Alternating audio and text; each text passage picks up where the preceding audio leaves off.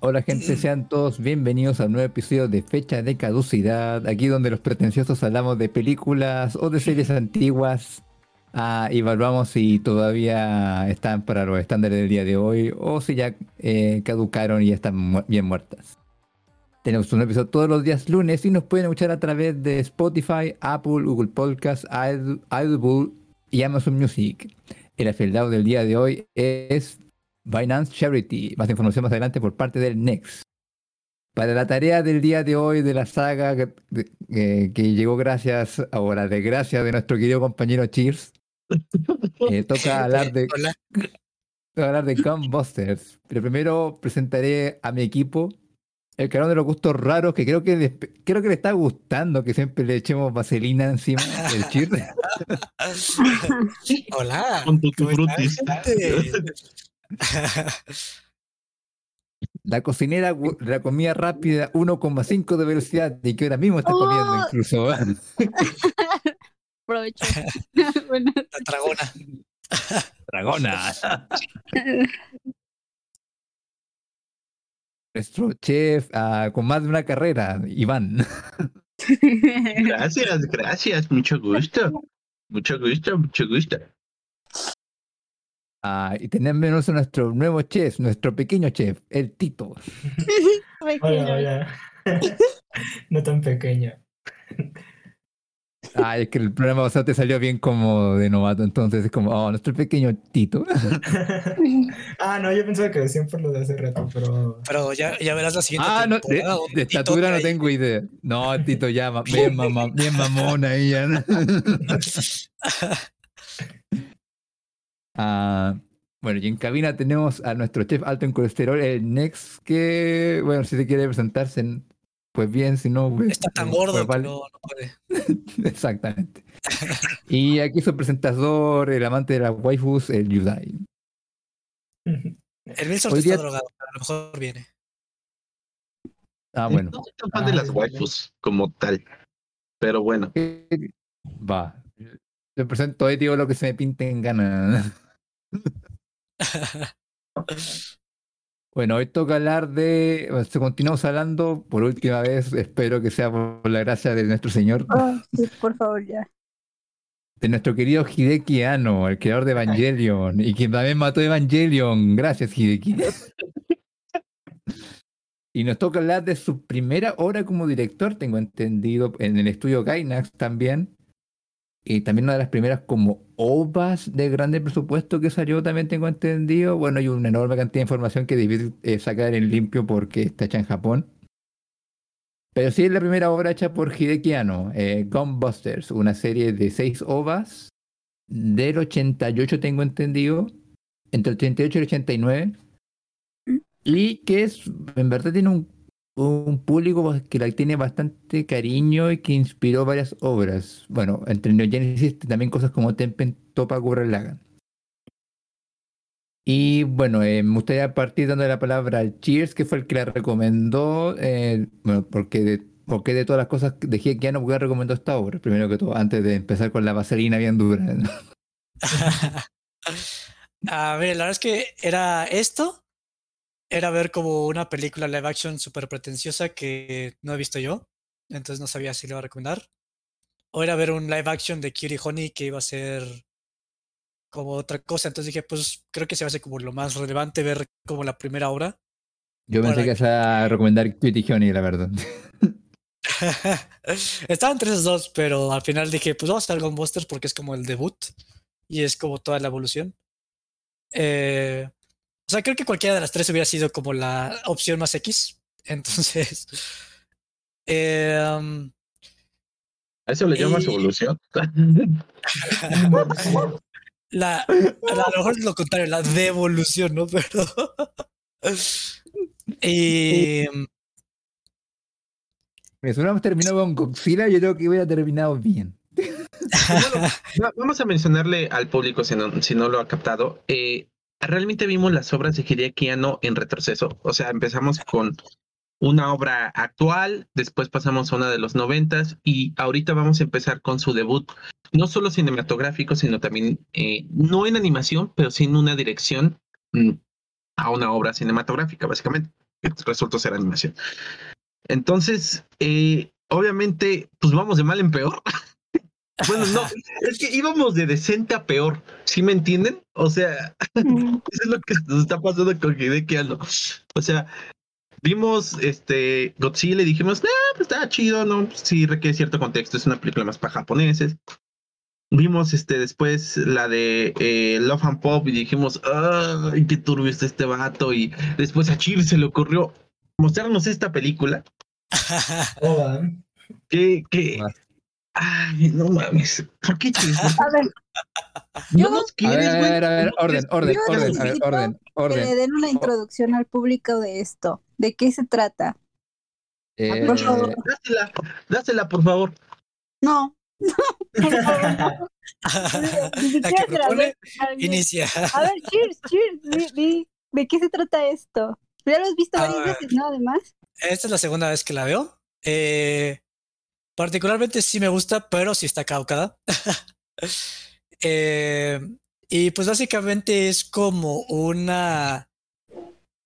Es como los ochentas, como puestos en una licuadora eh, de otakus para otakus. Básicamente es básicamente. como todos los clichés que tienes de los ochentas, eh, todas las idiosincrasias que existían en ese entonces, que a, a los otakus les encantaba, eh, puesto en una serie. Básicamente, pues son eh, robots peleando con chicas y explosiones y como que hay medio embarrado, empanizado con ciencia ficción, así como datos así súper interesantes de la ciencia, porque al final pues es pura estupidez. Eh, que decir. Bay, aquí Next lo puso bien, es como Mike- eh, Michael Bay de ese entonces de, de entretenimiento estúpido de robots. Entonces, Yudai.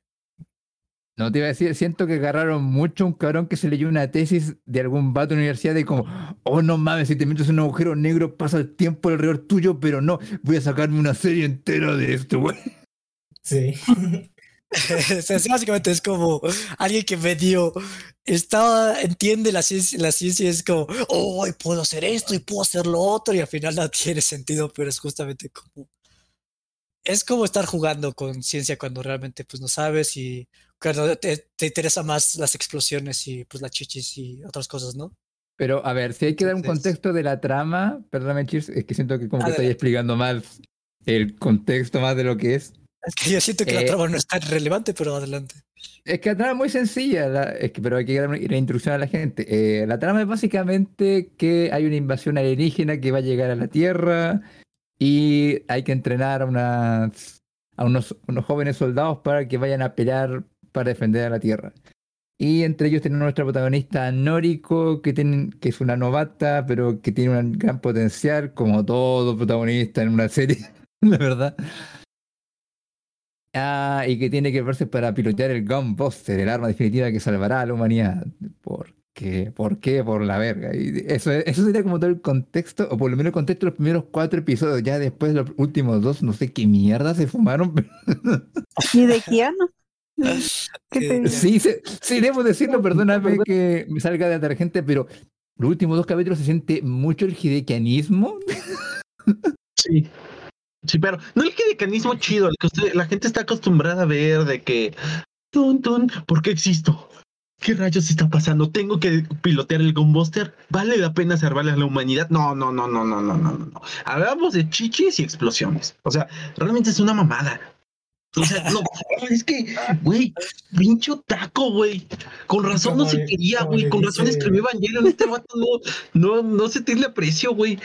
Entonces, no, es, eh, es el otaku. O sea, O sea, es que, perdóname, perdóname, antes de, perdóname, que tengo que agregar, el problema no es las chichis, el problema es que, a ver, la escena en latina eh, está bien, como que están en su intimidad, pero luego, llega la- pero luego llega la escena donde, no, debo romper el pecho, y la cabrona se rompe la polera y sale la chicha y es como, ah, bueno, mames. Perdón, Gunbuster. Ya, pero a ver, ¿alguien quiere dar una palabra en vez de simplemente eh, escupir in- injuria? Creo que todos quieren escupir, entonces este. escupir. Mira eso. No me, queda, no me queda nada más que escupir. Eh, ver, no. Es, es realmente el otaku. O sea, es realmente el contenido otaku que lamentablemente y lo voy a traer a la mesa, es lo que permea actualmente a la industria. Es interesante cómo el director que vino a romper cánones haya caído también como que en esa parte, justamente, ¿no? Eh, yo pensaba que es, eh, esa, ese gusto, esa malformación que tiene el anime actualmente era de nuestra época. ¿Por qué? Porque se la, yo soy súper mamador, se la adjudicaba a muchos factores, el capitalismo, el, el posmodernismo, etcétera, etcétera, ¿no? Pero lamentablemente me doy cuenta que no, que es un vicio que trae esta industria desde hace mucho tiempo. Y el mayor ejemplo es esta obra. En la cual, pues sí, sobresale el fanservice. Ahora, no lo voy a, a este, a banalizar tanto. O sea, Nexi puso un buen ejemplo. Vean una película de Michael, Michael Bay. Y es lo mismo. O sea, nada más que con gente real. Pero sí me llama mucho la atención que independientemente de la basura que hizo, hay un trabajo en animación muy padre. Realmente es gente que está haciendo el trabajo que les gusta. Eso sí me transmite esta pinche peli, estos pinches ovas. Pero aún así, la temática me sigue causando ruido. Y si es una muestra, va a sonar ahora sí muy progre, me van a cagar, pero sí es la muestra del machismo de la época pero en parte están chavos en esa época, les valía madres, querían dibujar lo que ellos querían. También vamos a regresar al contexto de la animación japonesa. La animación japonesa estaba casi en el mismo contexto que la animación gringa. Era por contrato. Era muy difícil que realmente se pudieran hacer proyectos independientes. Entonces, entiendo por qué también esta obra es intenta ser disruptiva o intenta ser rebelde en su contexto de que, ¿saben qué? voy a dibujar chichis porque chingue su madre, quiero dibujar chichis. O sea, realmente se ve que es más por eso. El problema es, ¿qué haces después con esa libertad? Y siento que no vale la pena. No le encuentro un sentido artístico, le encuentro más un sentido de rebeldía por parte de los, de los animadores frente a su contexto, más que por algo que quieran contar. Es tal vez uno de los errores que tiene el anime actualmente no hay obras o son muy pocas las que realmente tienen algo que contarte.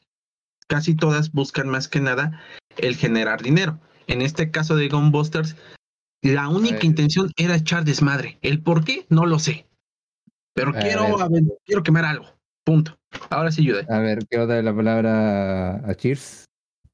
Eh, perfecto. Eh, mira, justamente quería retomar lo que dijo Iván, porque sí está como en las líneas eh, correctas. O sea, a mí lo que me encanta de Studio Gainax es, es como súper incoherente, porque digamos que tiene, podríamos decir que Studio Gainax y Hidekiano tienen como dos tesis que se contradicen de alguna manera, o sea, como que quieren encontrar como el balance, pero como se contradicen, eh, simplemente no, no pueden, o sea, porque Studio Gainax está fundado literalmente por otakus.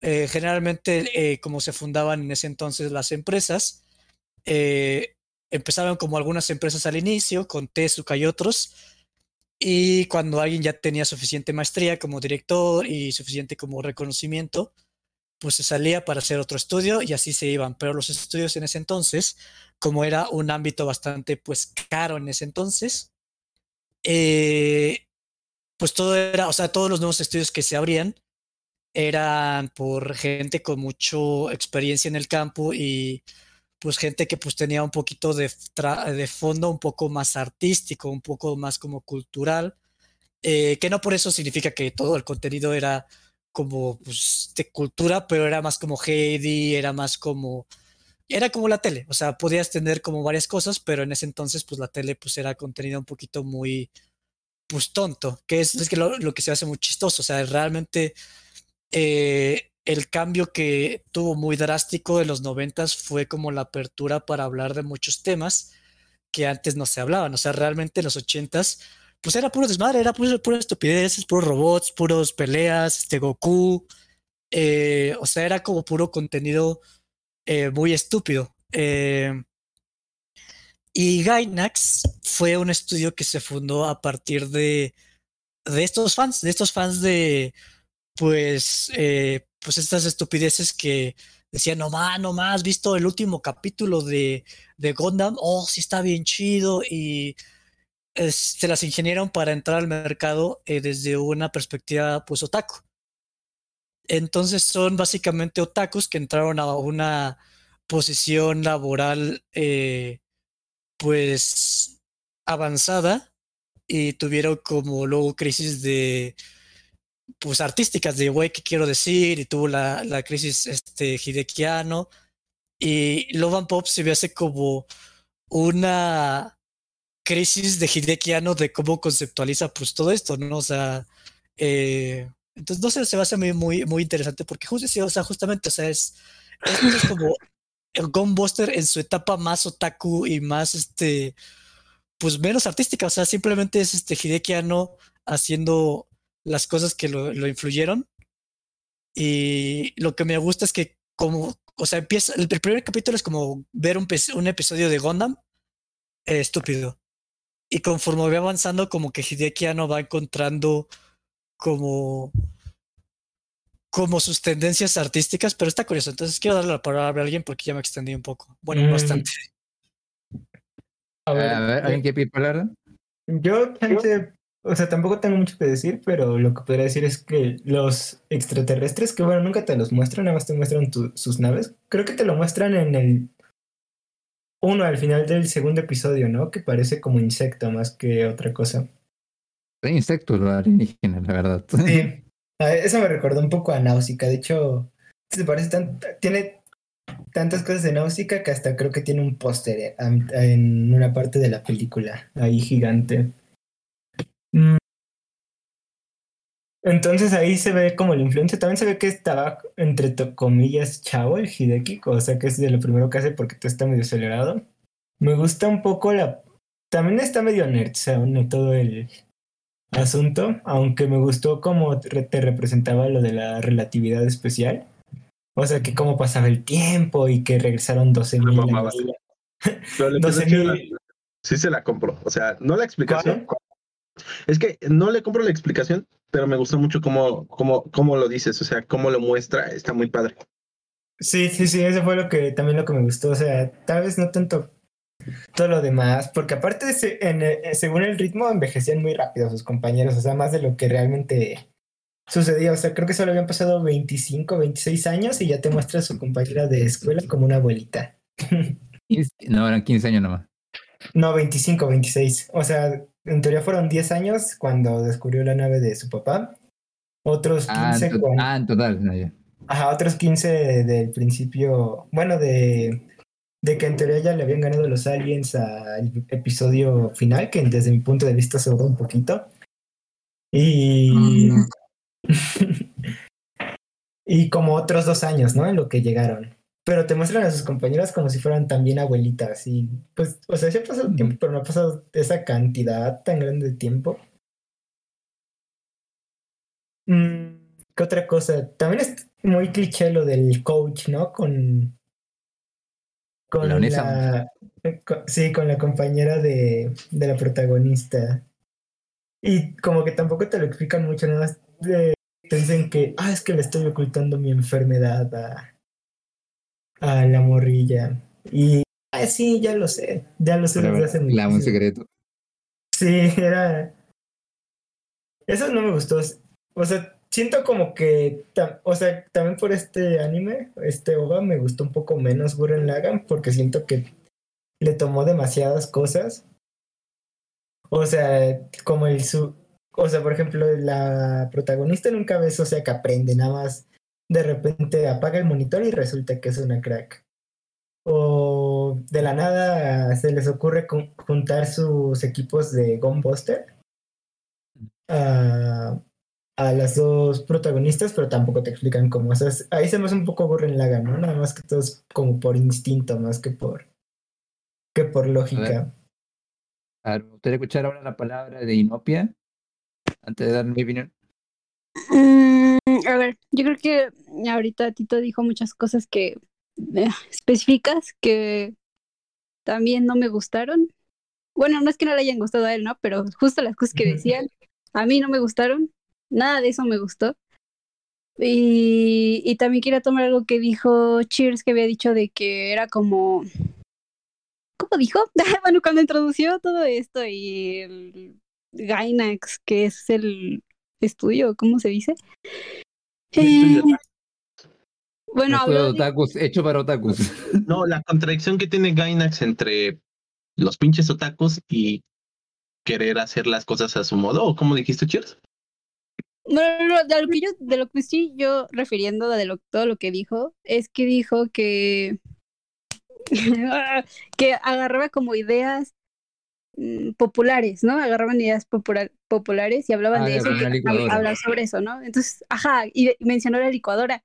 Bueno, pues es que está bien ra- raro y no empato con la idea de mezclar un montón de ideas que crees que van a funcionar y a ver cuál pega. Y lo quiero meter todo y a ver si si le si gusta, ¿no? Porque ya sabemos que todo esto le gusta, entonces vamos a mezclarlo todo y vamos a meterlo en un solo que ni siquiera es un anime, tiene seis capítulos, ni siquiera te da la extensión para para que veas todas las, las subtramas que tiene, para que te encariñes con los personajes.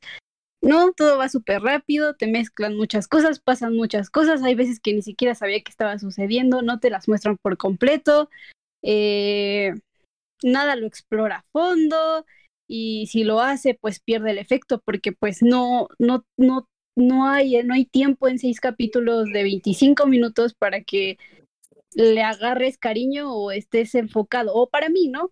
Para mí no funcionó, no me gustó. no me gusta tampoco cómo empieza. O sea, empieza con una trama de, de que la morra no es buena, de que no tiene talento, que no, no, no tiene habilidad para pues para controlar este Gunbuster, este robotcito. No me gusta para nada como así, o sea, ni siquiera te desarrollan eso, que es como la base de todo y es como empieza todo. Me parece súper ridículo, súper irreal. Eh, no me gustó cómo lo hizo en un solo capítulo, porque solo pasó, eso fue so- toda esa trama fue solo un capítulo, ¿no? Sí. Y, y luego Sí.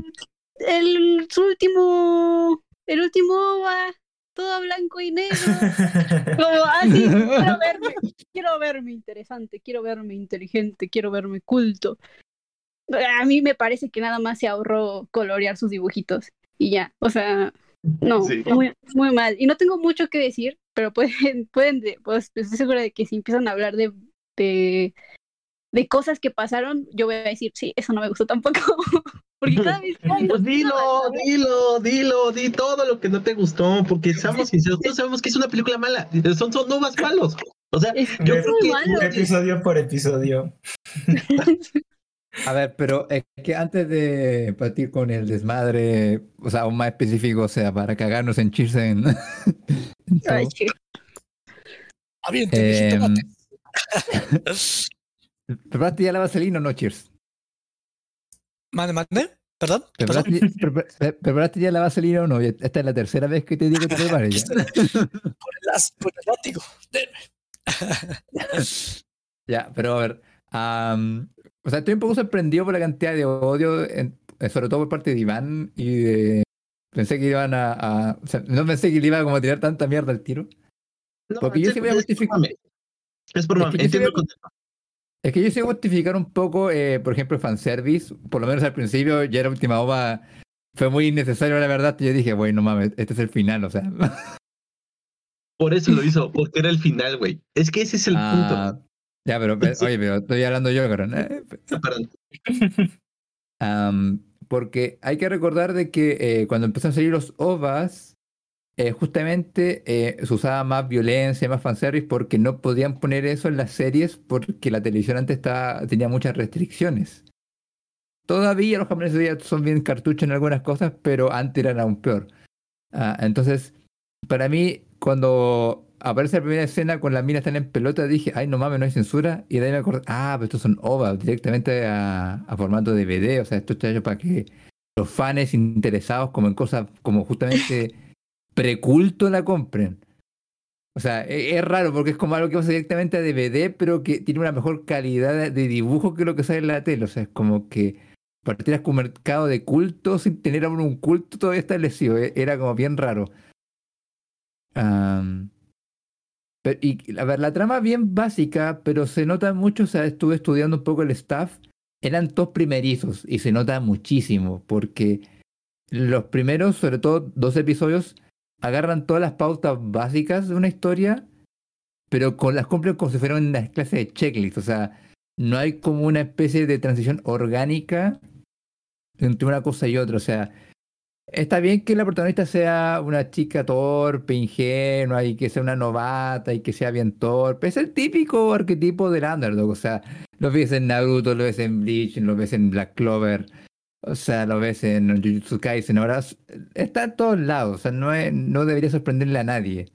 El problema es justamente que es como que por arte de magia, por el poder del convencimiento, que la, la morra de repente es como, ahora sí soy cabrona. ¿Y eso qué? Y el entrenamiento sí me hace, me hace bien la verga, o sea. Es, es muy ah, es muy brusco, no tiene, le falta como algo más orgánico. Sí, que es de todos shonen, pero incluso los shonen, o bueno, el protagonista tiene algo especial y que ocurre un, un Deus Ex Máquina, o el cabrón entrena más que el carajo, como en. ¿Cómo se llama? En Demon Slayer, como para ser más cabrón. Pero aquí fue literalmente el arte del guionazo, o sea. no hay otra explicación. Pero, o sea, pero no es que me esté quejando, o sea, está bien, son cuatro episodios. Habían pensado en hacerlo solamente todo, sol- habían planeado solamente cuatro episodios, o sea, no era como que tuvieran mucho que ve. contar. O sea, se nota muchísimo. Es que es que justamente eso quería llegar. Se nota muchísimo la poca experiencia, el poco presupuesto, o sea, no, no poco presupuesto, y la poca experiencia en finanzas que tenían.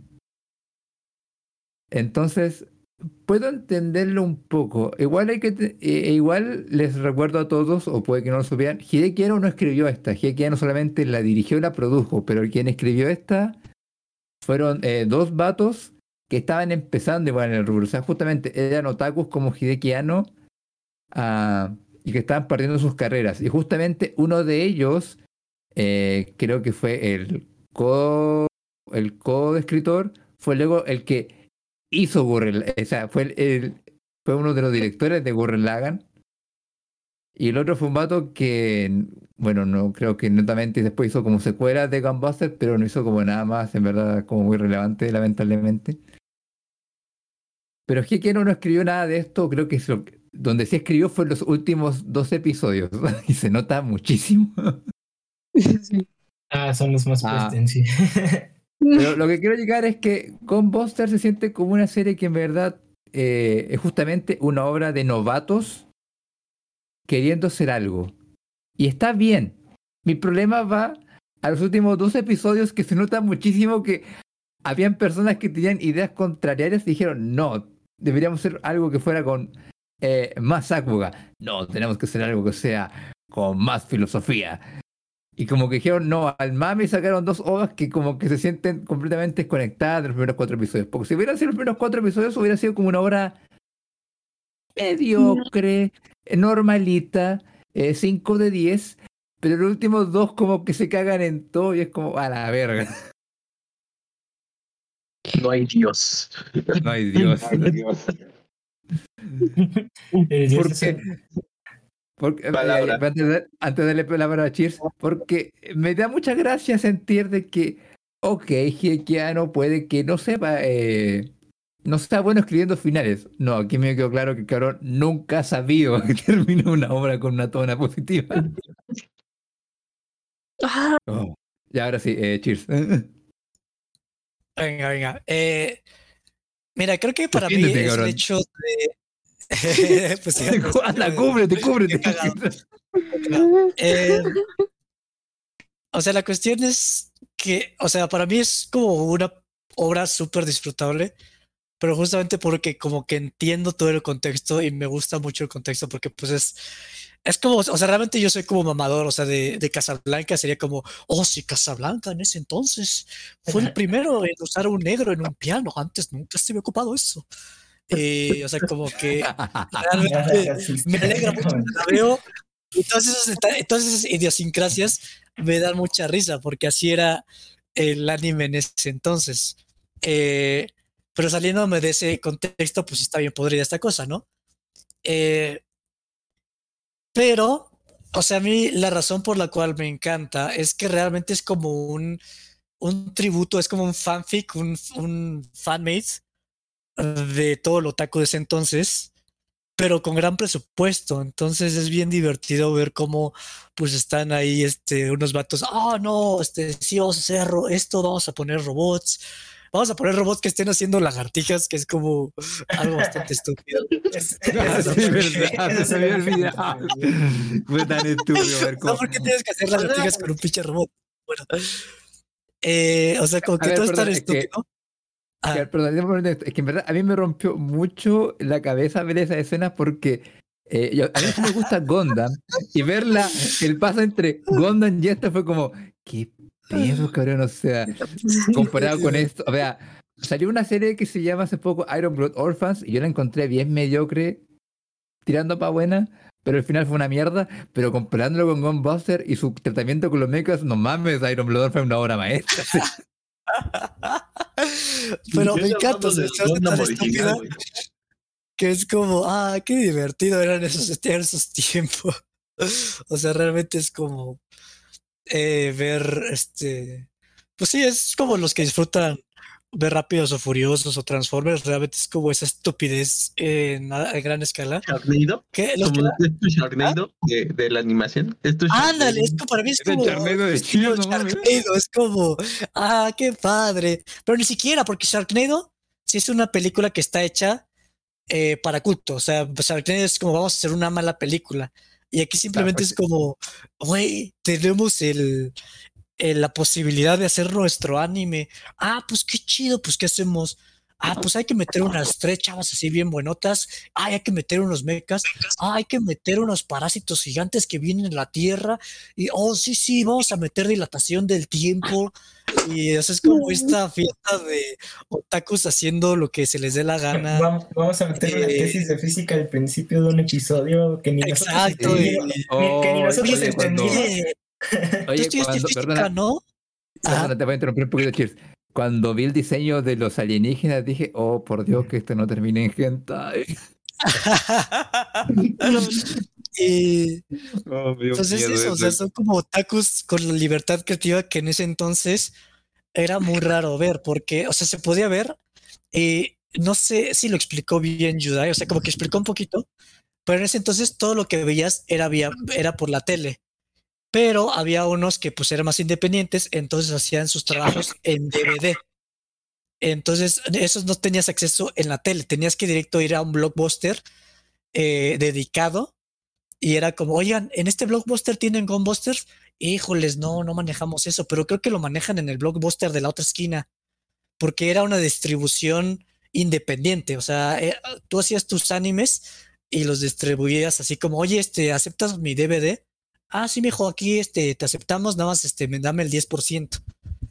Entonces era un mercado, pues, este, pues de infraganti de alguna manera u otra, entonces pues sí tenías más libertad y pues este podías salirte con la tuya sin tener problemas de censura, ¿no?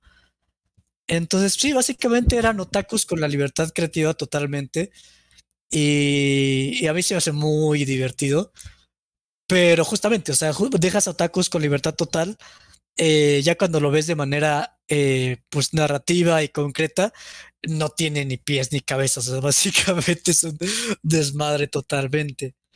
Entonces, pero eso es, es una representación de cómo eran los otakus eh, en ese entonces y, y, es como una dualidad que han, han sufrido bastante porque como que en el 90 se querían desprender, querían ser como más serios, querían proponer, querían eso, tenían una propuesta de, de Ghost in the Shell, Cowboy Vivo, Putena.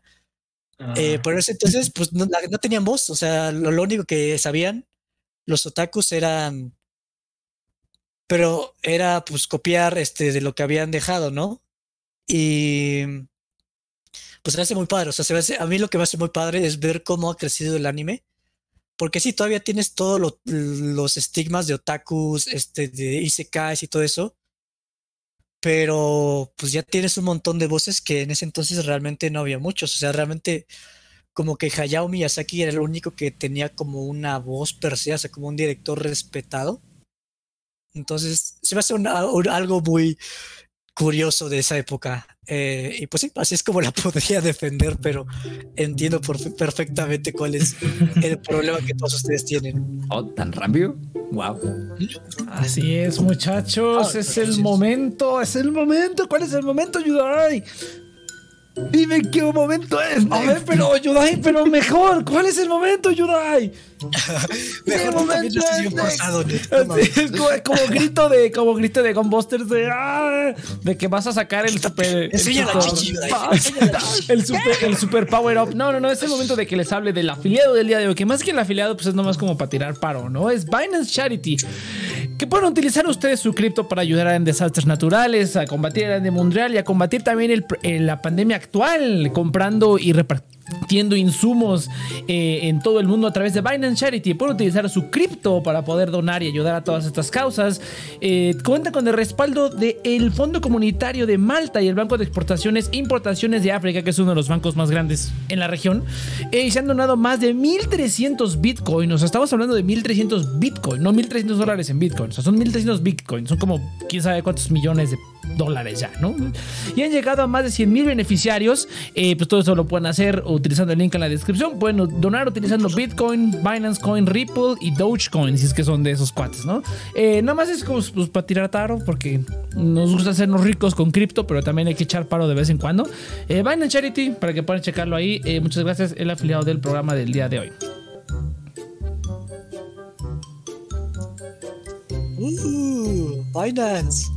Uh.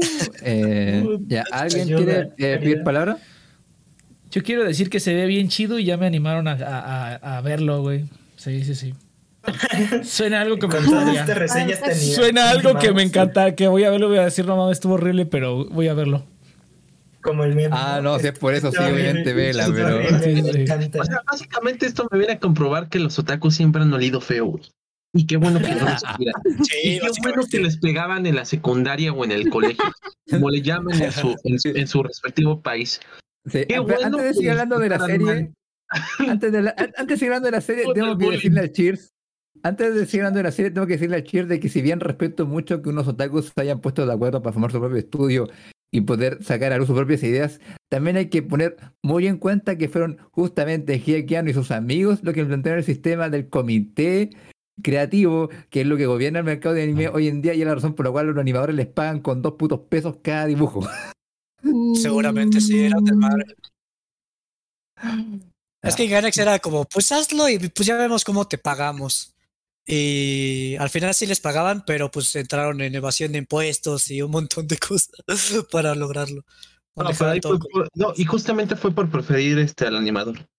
O sea, eso sí se lo defiendo mucho a Gainax. En los inicios sí lo defendía bastante, pero con las patas. No, Digo, es ya- que a ver, la, ide- la idea era buena, pero terminó como en las pelotas. Sí. No, es que es básicamente eso. Es como la gente que creció, este, lo mismo le pasó al cine. O sea, por eso decimos que Hideki Anno es este, es un George Lucas. O sea, también George Lucas eh, fue de esos directores que vio mucho cine. Y pues miren lo que terminó haciendo, ¿no? O sea, es- que era la guerra de las galaxias. Y siento Ah, que- Darth Vader baila en mitad del parque. Pero la diferencia es que este el cine sí tenía mucha cultura detrás. Y la animación, lamentablemente, por sus costos y por lo difícil que es producirla, no fue así. Yo siempre he dicho que lamentablemente para animación te tienes que cultivar con otros tipos de artes. La animación no te basta. Porque puede que tengas una cuestión bastante cegada o una visión bastante cegada, eh, sesgada. Que bueno, ya vamos más o menos para casi 100 años de animación. No, si no es que ya llevamos 100 años de animación. Entonces puede que sí ya encuentres buen material. Pero en el anime casi no no encuentro realmente yo yo viendo puro anime y crear un anime chido, creo que no voy a poder armarla. Tendría que a huevo enriquecerme de otro tipo de artes y otro tipo de, eh, de lecturas, etcétera, etcétera.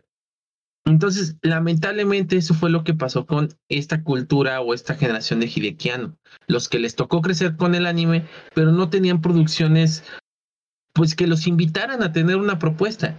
Porque eso es lo que realmente veo aquí en Gunbusters. Escribir por escribir. O sea, como dijo Cheers, o sea, tenemos dinero para hacer lo que queramos, güey.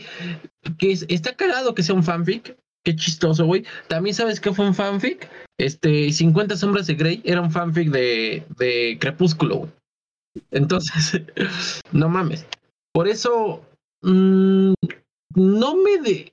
Me, me gusta el contexto, pero mm, no le encuentro sentido a, a esta obra. Sí me enoja un poquito porque me demuestra que realmente me, me- me deja muy mal, muy mal sabor de boca el anime.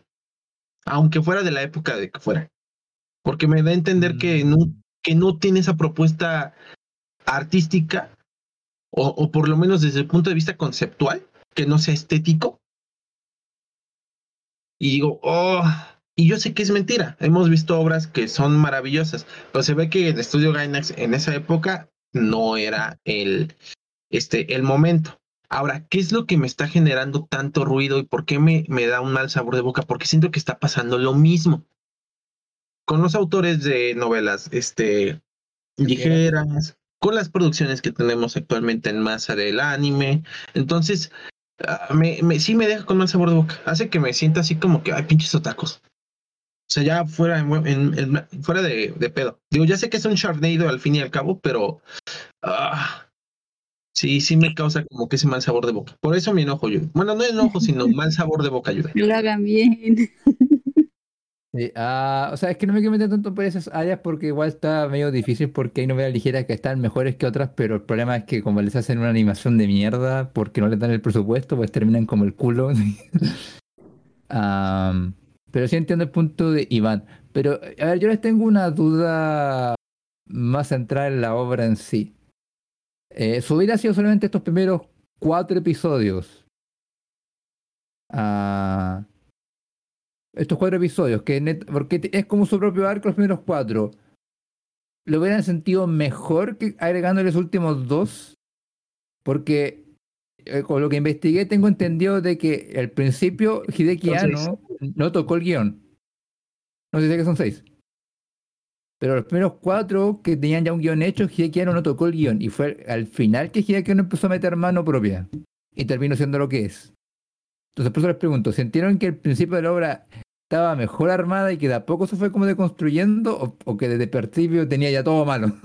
Mm, yo desde el principio sentí como que tenía sus puntillos. De hecho, creo, creo Es que mejor que No, dale, dale, dale tú.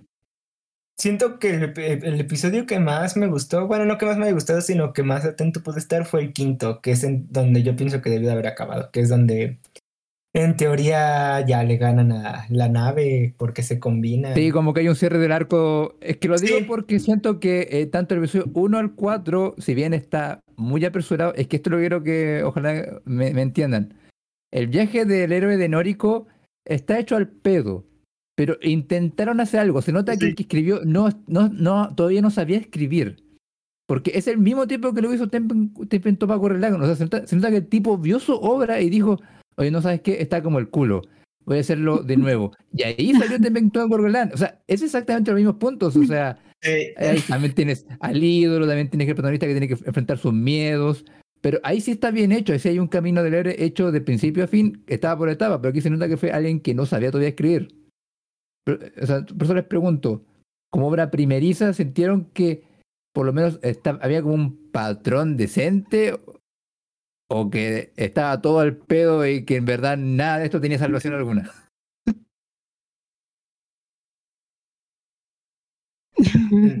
¿A quién le das la, que nadie cree.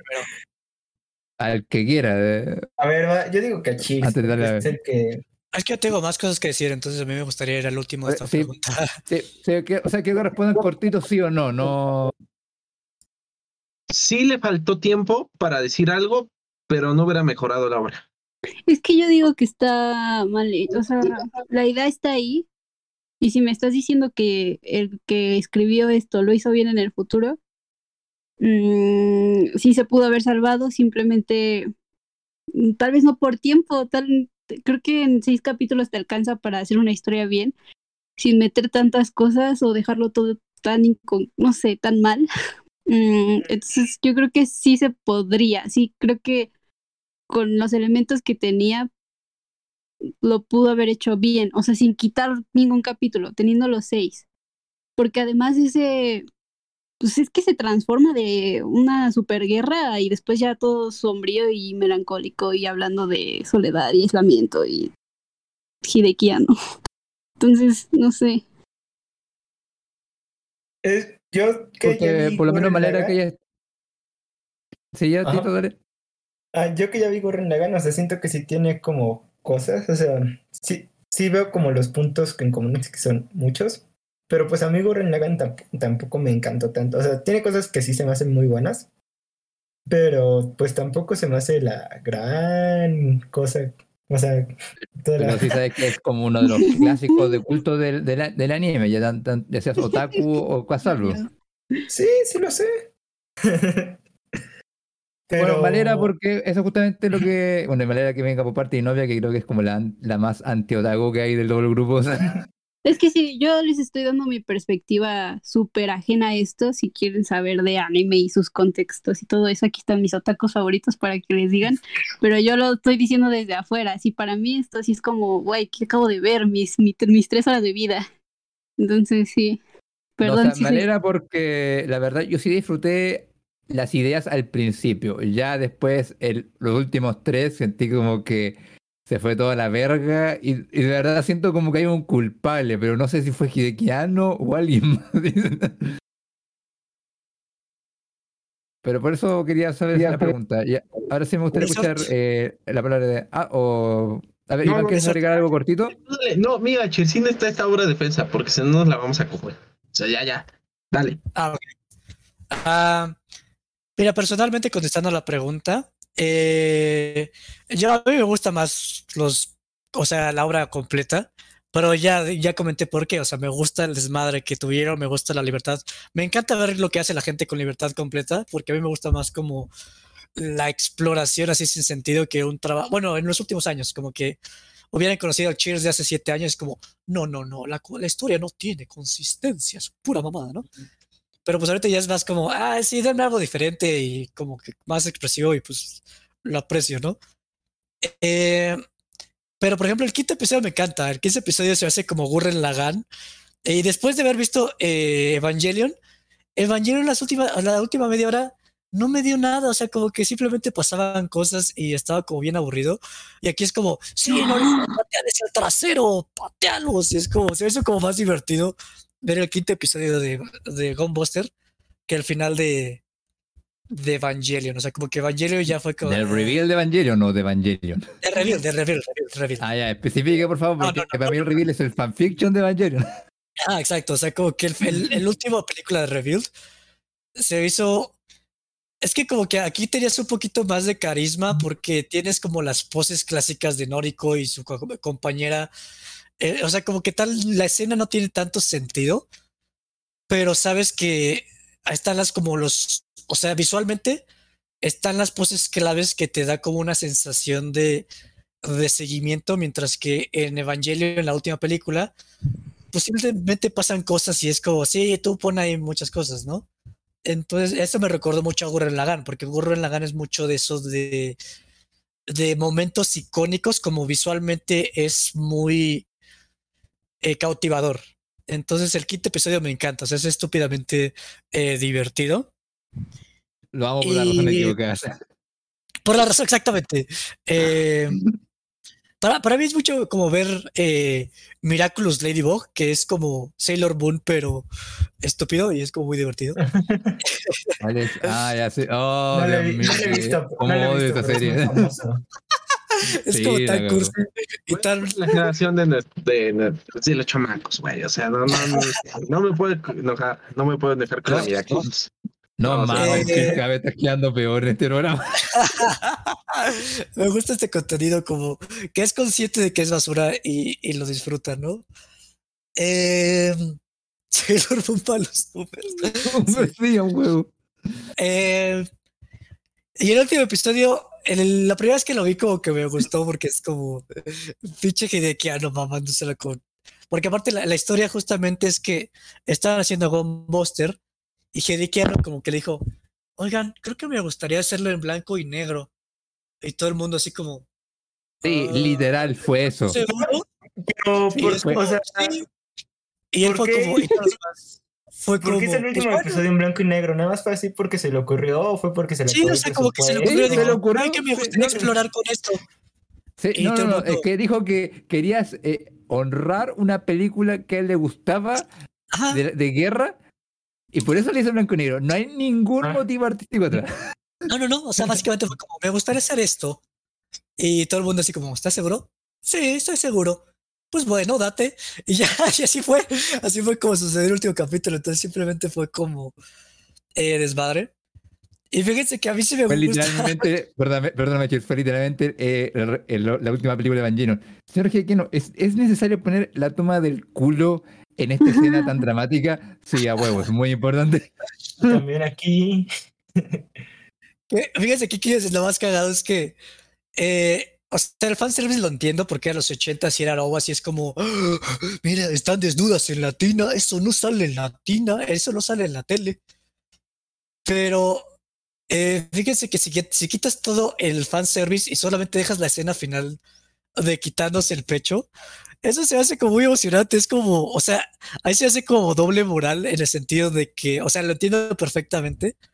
Pero es un cliché de que los hombres se quitan la, la playera y es como, oh, sí, el poder. Y, y realmente esa fue lo, como que lo que me eh, dio a entender como la escena y para mí es como, sí, pinche nórdico, quítate el corazón del robot que no tiene sentido.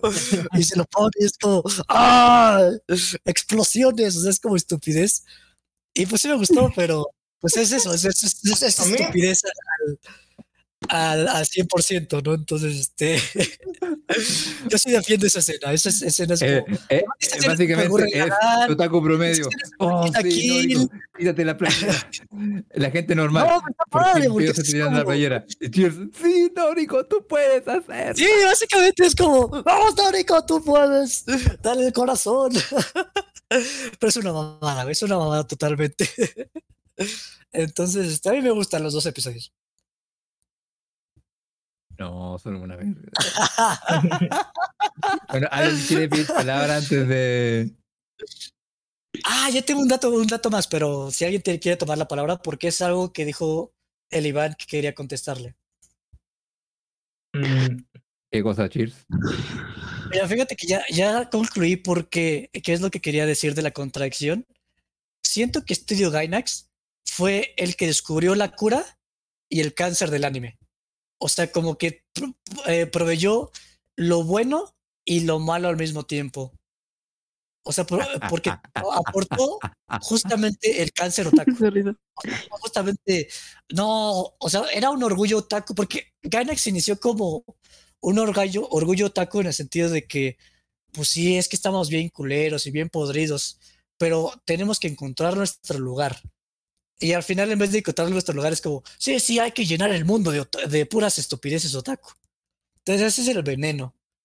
Pero la cura fue justamente como esta libertad, ya después con Evangelion y otras cosas, de cómo encontrar querer decir algo en el medio.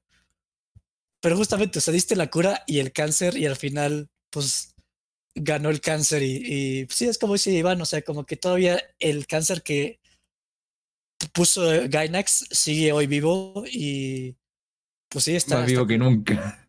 más vivo que nunca. Pero justamente de ahí parte como Hideki Anno como cuestionándose así como, no mames, pinches otakus, o sea, con Love and Pop. Es que Evangelion y Love and Pop se ve como el, el conflicto de que odia el, su género, o sea, como que Hi- Hideki Anno como que odia a los hombres de alguna manera. Ajá, o sea, como que es que Mm. pinches hombres, somos una basura. ¿Cómo dijiste, humana". Roberto? Que tenía un trauma con, sus, con su papá. con su papá. No, no, no, no, no, a ver, a ver, a ver. Eh, a ver, tengo que interrumpir acá para agregar un dato. Sí, es cierto. eh, si tú ves la entrevista hicieron, el documental que hizo en Hiekiano, Hiekino tiene un montón de trabas con su papá. Entonces siento que, y su papá justamente, él lo describe como un macho machote. Y cuando su papá quedó inválido, terminó una depresión severa.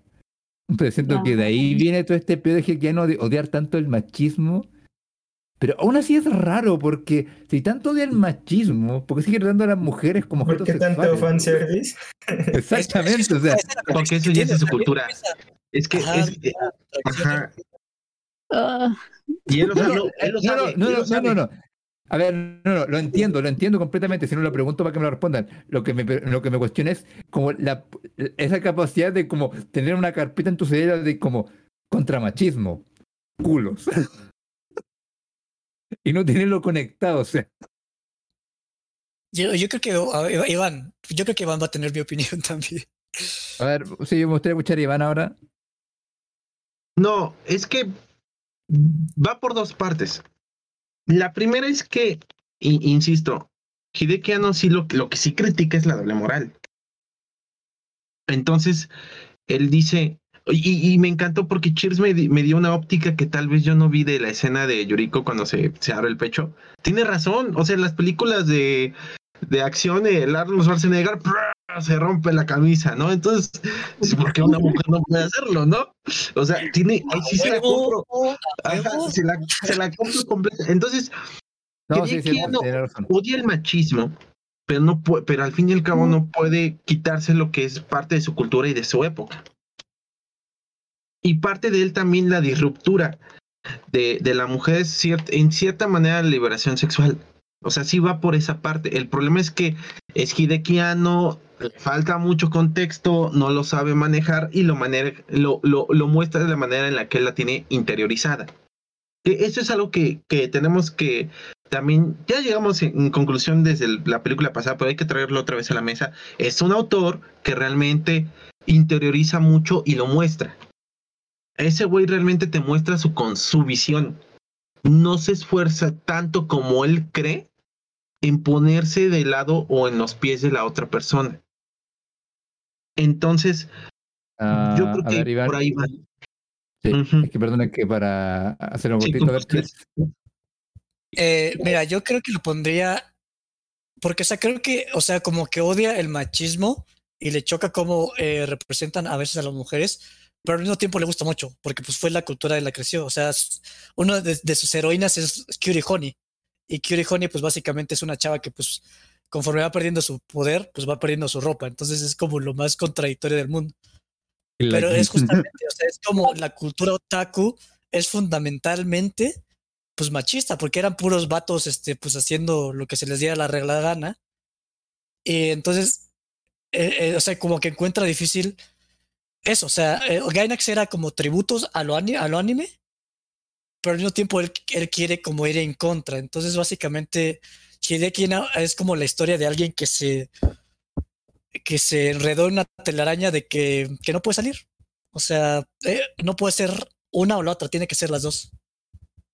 Mm, o sea, el vato está básicamente en una autocontradicción propia y de la cual ya se nota que nunca pudo salir porque si tú ves el último Evangelion es como al, al pedo ya que salió. Básicamente. Ya, bueno, eh, o sea, me gustaría seguir hablando de esto, pero ya tenemos que concluir, así que, Sí, sí, gente, platillo, o sea, conclusiones y platillo. Caducado no, eh, me gustaría partir con... Vamos con Miso el primero. Perdón, Iván. lol. No sé. Este, no sé, pues. La verdad, fue a pro- fue a propósito, lo siento. Cada quien, cada quien se llama como quiere. vo- voy a decir algo, pero va a estar cagado. Está, debería estar caducada, pero no lo está. Entonces, A ver, escúchelo, escúchelo, escúchelo al hombre. Este, es que no se me ocurre. Debería estar caducada, pero no lo está porque sorprendente vi algo en los ochentas que sigue pasando ahorita. Entonces, eh, yo creo que se la podrá poner a cualquier pendejo o pues, de la cultura. pues. Y sí, se le va a dar risa, le va a cagar. eh, a X, ¿no? Le va a- fan del anime. Sí, lo, se lo doy a un fan del anime y le va a gustar. Toma, perro, toma, ahí está. Cómetelo, Fido. Bien, bien, te gustó, ¿verdad? Es tu favorito. Entonces, pero no es comida para todos, güey. No, no se la puedo recomendar, no se la puedo poner a mi abuelita, no, no la voy a ver en una cena familiar, no, no, no, no, no, no, no. O sea, pinche Sebas, pues ah, ah, qué, qué pena que, que bajé a Hideki Anno del, del pedestal en el que lo tenía, güey. Este es un, A es un director que tiene muchas. Es, es mi conclusión también de la trilogía. A ver, Es antes un- de hablar de la trilogía, primero de la conclusión de la serie, primero, porque creo que alguien va a querer dar una opinión más de la de Hikiano. Pero. Este, sí, Tito. Ah, no, pero la opinión de la serie la podemos dar al final, ¿no? Primero de la película y al final de toda la. Bueno, toda la trilogía. sí, eso es lo que quería. No, pues sí, de la película ya les dije, es, comida para otakus. Nada A más. ver, ah, Tito. Ah, pero Mm, comida, Iván. No tengo la comida. Supongo que es de esa comida, digo, lo voy a decir desde todo el mexicanismo posible.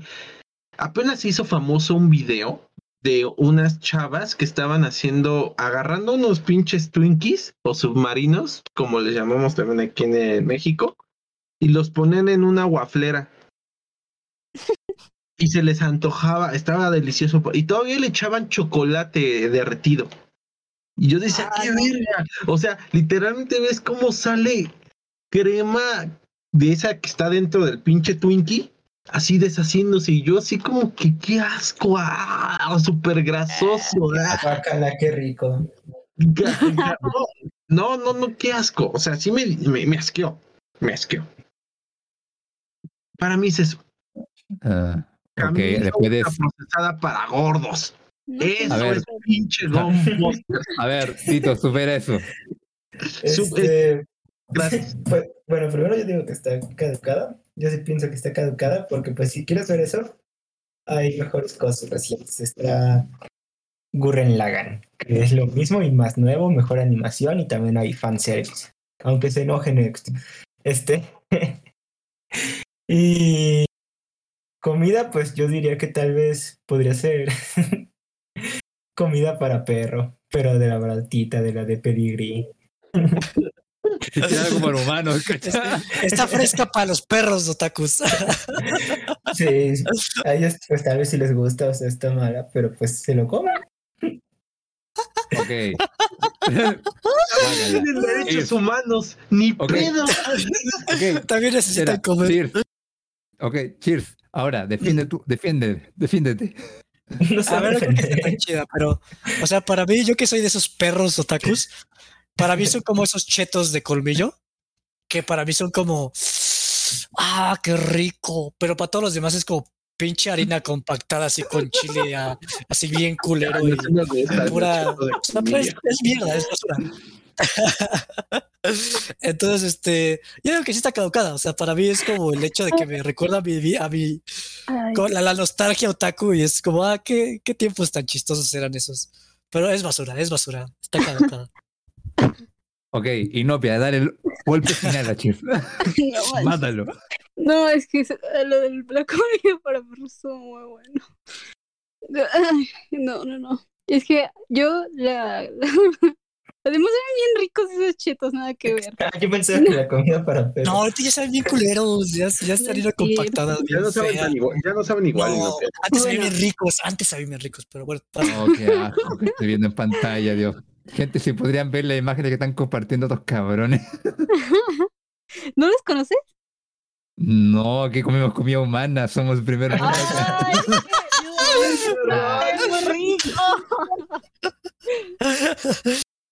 No, bueno, em, ay, la, la de Tito estuvo excelente para mí, pero pues para no, no decir que, que pienso lo mismo, yo estaba pensando en que hace poquito que estábamos teniendo la plática de comidas de Honduras y México y que Saito dijo así como, "Ah, ¿cómo que los dulces tienen, que, había probado dulces mexicanos, así que, ¿cómo que tienen chile? y yo, sí, y yo como mexicana, uff, 10 de 10, ¿no? Mis, mis tarugos, mis, a ver, díganme dulces que tienen chile, no sé, los No, pelos, Tamarindo, Los- todo lo que sea de tamarindo. Los manguitos con chile. ah, los manguitos con chile, todos estos dulces que como mexicanos son súper ricos, ¿no? Y nosotros los entendemos y nuestra lengua está acostumbrada a eso. Y luego, pues traes un Te perdimos el extranjero sentido del gusto. y le das eso a un extranjero y un extranjero te dice, güey, esto no es un dulce. Entonces, es algo muy similar, ¿no? Como tú le llegas a una persona extranjera ajena al otu- otucatismo, ¿cómo? A- al anime, que no es otaku para nada, que probablemente no ha visto muchas cosas de animación y que no ha visto anime, te va a decir, "Bo- eh, bro, ¿qué es esto? Esto no es una pieza de entretenimiento, ¿por qué me estás dando esto? ¿Esto qué es? Entonces, para mí es eso. Eh, yo como ajena, no he visto mucho anime, he visto animes que me han gustado mucho, pero esto sí, ah, todo lo que no me gusta de todos los animes que he visto, me lo juntaron aquí. Y entonces es, es como lo que dijeron que era como otaku para otaku. Pues sí, nada más para ustedes, porque eh, de vista ajena es como... Entonces, no, cero. Ya, esa es mi opinión. Ya hasta se va a vomitar. Bueno, esperaba un golpe más mortal y no, pero está a nuestra bien. compañera que este que le hicimos ver todas estas mamadas. No, y, eso- y me hicieron ver School Days, todavía no lo supero. No. Bueno, buena pregunta, Inope, antes de dar mi conclusión. Entre School Days y Gunbusters. No, veías de nuevo? Gunbusters. Es que, es que School Days es una grosería. Es que, ah, este, School Days la vi con Tito.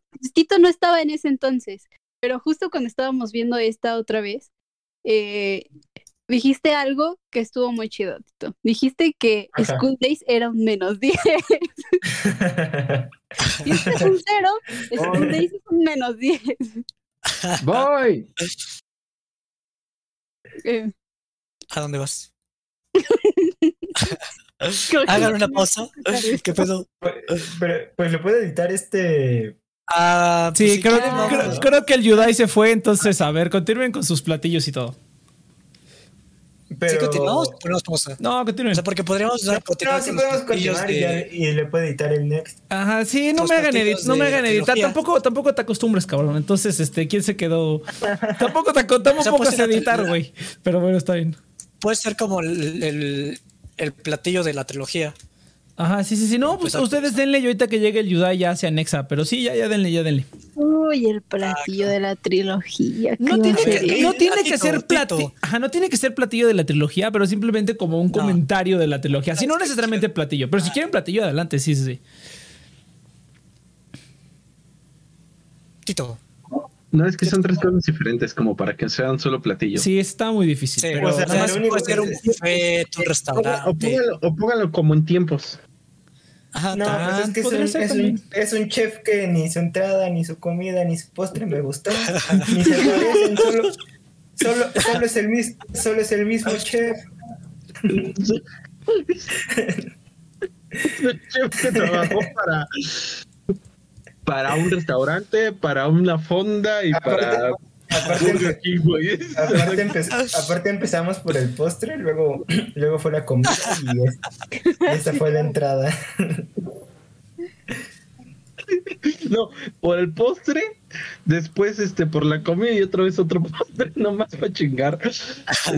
Eh, de hecho, creo que la que más, no sé, es que tampoco me gustó tanto Shin. O sea, nada más la crítica a Japón. O sea, que tienen que pasar como por un buen de filtros para hacer todo. A mí, a ver, a ver, eh, Tito. Cuando estábamos viendo esta con Busters, me mencionaste ciencia ficción y me dijiste que no hay obras que hagan bien ciencia ficción.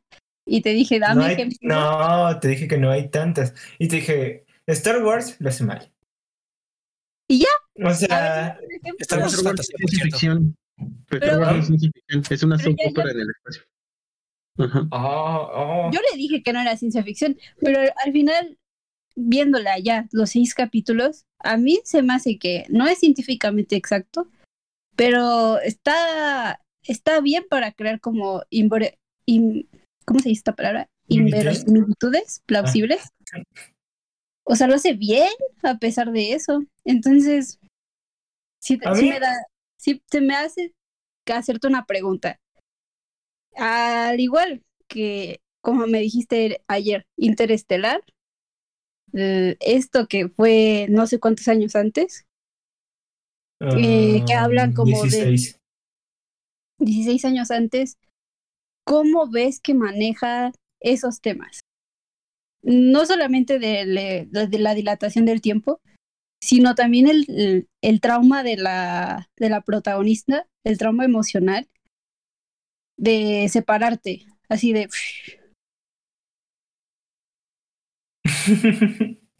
Perdón, es que ¿Lo hace bien o no lo hace bien? O sea, ¿te gustó? Pues siento como que hay cosas que exagera, o sea, pero es que también quién sabe, es que son, el problema es que son morritos, o sea, en Interstellar te lo manejan como ya con un adulto, su hija, ya tiene su vida hecha, ve cómo envejece, ve, creo que hasta cuando regresa, pues su hija ya está, pues a nada de morirse. Acá se supone que estás entre comillas en el futuro, o sea, ya te... O sea, lo que me hizo pensar es cómo lo que sí me dejó pensando fue lo de. O sea, lo mismo de la dilatación del tiempo y cómo avanza tan rápido la tecnología. O sea, que tal vez tuvieran científicos. Pero esos fueron más pensamientos míos y que me desvío.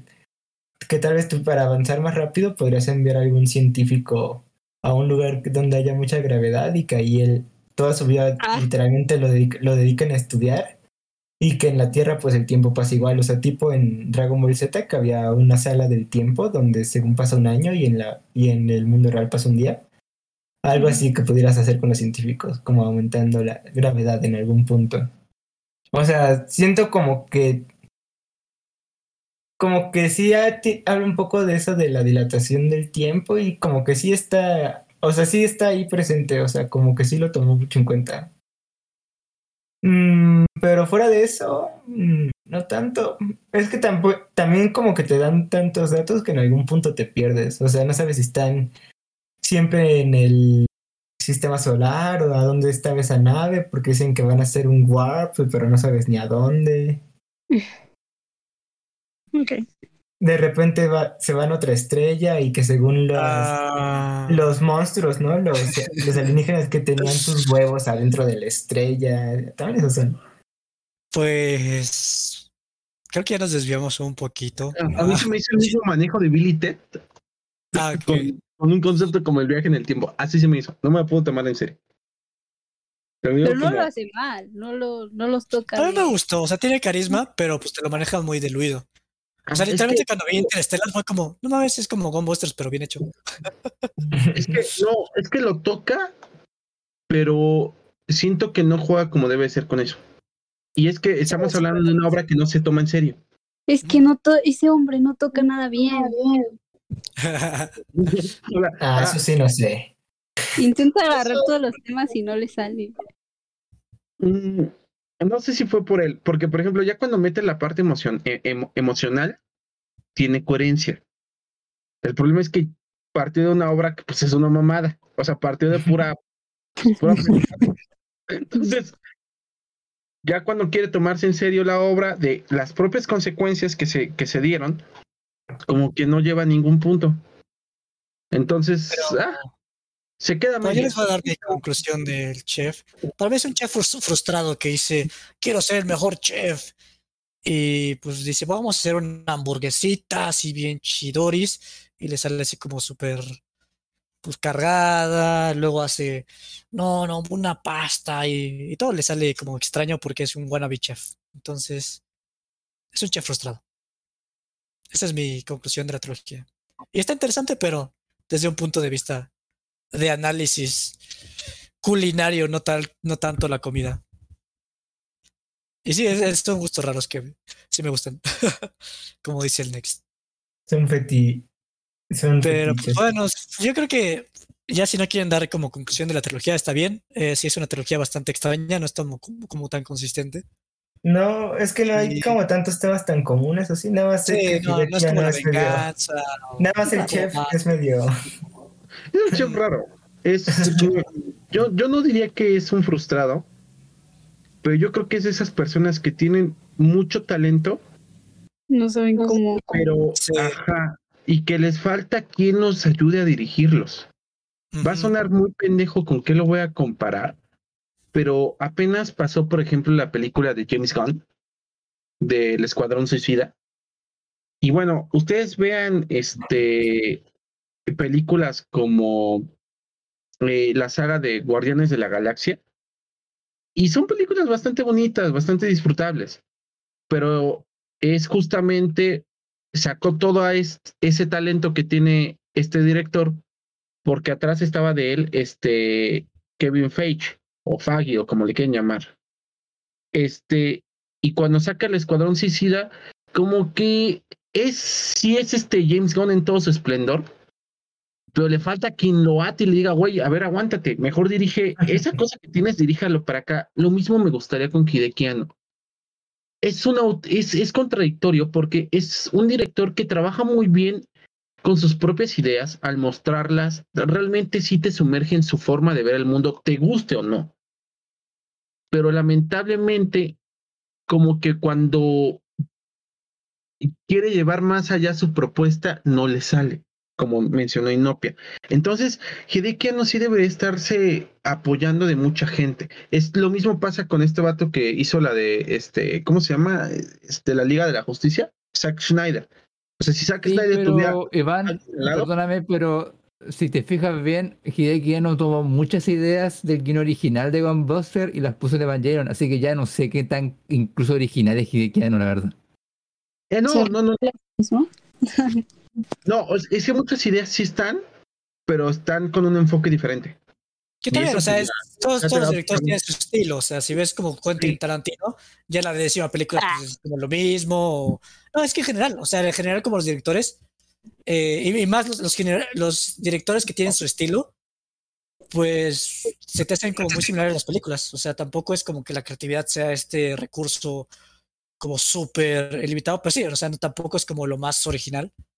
Pero sí, yo creo que Pero sí. sí tiene su sello. Hideki Anno sí tiene su sello. Y, y sí sabe, de alguna u otra manera, aun, es más, por algo que está muy incómoda esta inopia, es porque Hideki Anno realmente te sabe meter en, en- en su mente, en lo que te está mostrando. Y eso va a ser o que te genere más disgusto, o que, o al contrario, que te lo tomes y que sea tu nueva bandera, ¿no? De vida. Pero no quedas, pero no quedas indiferente. Entonces, eso, quieran o no, es una cualidad pues, de un buen artista, entre comillas. ¿Qué pasa? Que Hideaki Anno lamentablemente le falta un equipo atrás que realmente lo guíe o lo vaya llevando de la mano y le aporte con mucho. Pues George, George Lucas, básicamente. Son los Lucas. Ujú. Entonces, pues sí, y es una eso, no, lástima. no debe trabajar en Evangelion y debe trabajar otra cosa con equipo a huevo. Estoy totalmente Sí. acuerdo. Sí, sí, sí. Sí, yo, yo estoy de acuerdo. Con nuevas Mm, ideas, etcétera, etcétera. Ujú. No sé, estoy en un punto intermedio ahí. ¿Pero alguien más quiere agregar algo? Y no, No, no, vámonos, gente. Mm, No, falto yo, cabrón. Ah, no, Por eso- vámonos, Jedi. No ha dicho su comida. No, no, que tuve un percance. Ah, a ver, si tuviera que hablar solamente de la serie en sí, ah, más que una comida tengo como una metáfora y que siento que es como un grupo de vatos aprendiendo a cocinar. Ah, un platillo bien sencillo, sería como el omuraisu japonés, algo así. Pero uno de los cabrones se emocionó mucho, así como, oh, a huevo, ahora quiero yo hacerlo todo solo. Y ahí llegó nuestro querido Jequiano y puso todos sus pedos. Y la receta que ha hecho un desastre, la salsa está quemada, el arroz también está quemado, la salsa está media viscosa, eh, la carne está medio echada a perder porque dejó la carne desconge- descongelando y rompe el ciclo de frío. O sea, el cabrón ya no tenía idea de lo que estaba haciendo, pero como que se, como se veía mamón, lo seguía haciendo. Y como en Japón se sigue el sistema de respeto, nadie dijo nada, como, como George Lucas, básicamente. Am, pero sí, para mí está caducada. Ahora, pero lo que sí, no puedo decir que la serie no me gustó verla, porque de nuevo, los primeros cuatro episodios sí me gustaron, pero me gustaron porque justamente, dijo Nopia hace mucho rato, están las ideas, están, están las semillas. Ya que cayeron en mala tierra y que el jardinero la regó con orina es otra cosa. Porque la protagonista Noriko es básicamente ahora lo que es Atsuko en Little Witch Academia. O sea, es la misma personalidad, es el mismo concepto, pero netamente que ahí sí se tomaron el tiempo de desarrollar una historia con personajes y una dinámica más divertida. Pero lamentablemente aquí eran un grupo de novatos ah, que to- todavía no tenían muy claro lo que hacían. Y ese, este es el resultado. A mí, yo creo que lamento más, más que que saliera mal, porque puedo entender las, las críticas de Tito y Inopia, pero yo defendería esos primeros cuatro episodios, pero es que siento que ya después los excesos y la falta como de saber cómo dirigir algo fueron los que terminaron como arruinando para mí la historia. Y eso es como lo que más lamento de la, de la, de la, de la OVA. Ahora ya como trilogía, mm, no sé, estoy como en un... Yo la verdad, mientras cada cosa que vamos más de Hikiano iba desilusionando más, más que la verdad. Hikiano cada vez sentía como que me estaba fallando. Y ahora literalmente siento que todo el mundo la- que se la mama Hikiano, netamente gente que ha visto Evangelion y es como, no, Hikiano es el Mesías que llegó para, para salvarnos. Y luego ves todo lo que hay detrás y es como, no, la verdad, sabes que este carón no es distinto a todos los demás. Yes.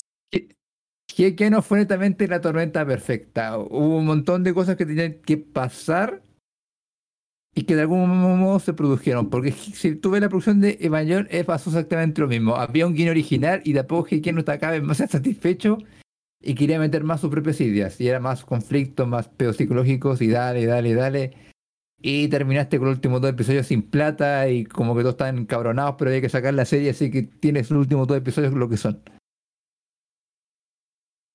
Es que no sé, porque entiendo que digan Cheers y Van que Hikiano necesita como un grupo de gente que le dé Hikiano un stop, pero más que eso siento que Hikiano necesita como lo que son los hermanos Christopher Nolan o los hermanos eh, Rousseau, son los que hicieron los últimos de, eh, de Avengers. Ah. Rousseau, per- la- Rousseau, Porque Christopher Nolan sin su hermano mm, le cuesta hacer películas o no le salen bien. Sí, sí, sí. Pero sí, sí. cuando son los hermanos Nolan o los hermanos Rousseau, termina siendo algo muy bueno, algo muy entretenido, puede que de repente pretencioso, pero aún así logra ser disfrutable y ning- ninguna vez es como que pierden el enfoque. Y siento que a Hikiano le falta eso, le falta un, no un equipo, le falta un compañero, Oh. a alguien que de verdad pueda estar a su lado eh, y, y decirle cuándo detenerse, porque si es un equipo, porque si tú ves, hay un equipo, pero todo el equipo se la chupa. o sea, Sí. entonces, no sé, siento que Hikiano eh, le falta algo ah, y siento que es como más también algo más personal. Siento que el cabrón tiene muchos pedos que no ha resuelto y que ya no... Está medio difícil. Ya no, mira, no quiero liberarme tanto, la verdad, porque siento que me estoy... Porque esta cosa puede durar horas, pero siento que Hikiano como director sí ha progresado, ha mostrado que ha mejorado mucho. Si tú ves esto y lo ves luego Godzilla, hay, un, hay una evolución predominante, pero como escritor siento que hay muchos detalles que ya se han convertido en malas. ¿Cómo se llaman esto? Cuando haces algo que ya lo haces malos hábitos. Malos hábitos. Sí, malos hábitos y que ya como que ya la gente lo toma como firma. Y eso está mal. Sí. Pero bueno, eso sería mi conclusión. Eh, ¿Alguien más quiere decir algo para terminar esto en, una to- en un tono trágico? Vámonos. Bueno, vámonos al pedo, gente. Gracias por escuchar Vámonos, Fecha de Y perdónanos, Sinopia. Bueno, no, no perdono, Sinopia. Chis pide disculpas a novia para terminar el programa. Disculpas, la, la verdad es que la última sí es como chango. Sí no, no tendría por qué verla. no. Yo pensaba que iba a decir, la verdad es que no me arrepiento de nada. No, espérense, espérense, verdad. espérense, chavos, que toca ver High School Musical. Entonces todavía no le pidan disculpas, güey. Deja que pasen High School Musical y a ver si le siguen queriendo pedir disculpas, güey.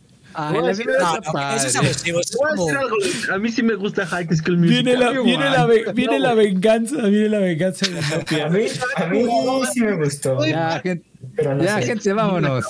Todos, cabrones. Bye. Bye. Bye. Gracias. Muerte aquí. No, no. Voy a Ya, suicidar. gente, no se la mamen aquí, aquí, no, por favor.